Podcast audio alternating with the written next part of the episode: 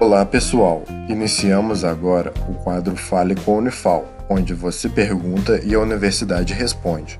Fique agora com a pergunta de um de nossos ouvintes. Eu, Bruno, aluno da Unifal, lerei uma pergunta encaminhada via redes sociais do projeto A Voz da Ciência. Um enfermeiro de Alfinas pergunta: No meu trabalho, os dias são difíceis e quando chegamos em um ponto onde tudo parece estar fora de ordem e no fundo do poço, com a família, o amor e o trabalho, o que devemos fazer? Seguimos então a resposta.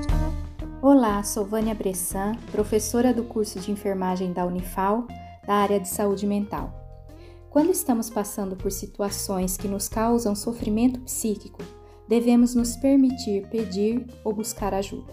Aqui vão algumas dicas. Mantenha ativa sua rede socioafetiva, mesmo que de forma virtual, com familiares, amigos ou colegas de trabalho de sua confiança, para que você possa desabafar. Você pode ligar também para 188 e falar com um voluntário treinado no CVV, Centro de Valorização à Vida, ou acesse o CVV por chat ou e-mail. Este voluntário irá te escutar e te acolher. Ou procure ajuda de um psicólogo ou se tiver sintomas psíquicos que estão interferindo severamente na sua rotina em casa, nos estudos, no trabalho, procure a avaliação de um psiquiatra. Convido-lhe também a participar do programa de extensão da Unifal chamado Prós em Roda. Os encontros são virtuais e acontecem às terças-feiras, às 18 e 19h30 horas.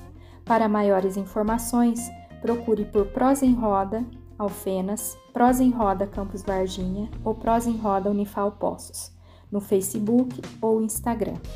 Neste grupo, há pessoas treinadas, capacitadas para ouvir inquietações, permitir a troca de experiências e é uma forma de aprender diversas estratégias de enfrentamento diante de situações difíceis da vida. Deixo aqui um forte abraço. Esse foi o Fale com a Unifal.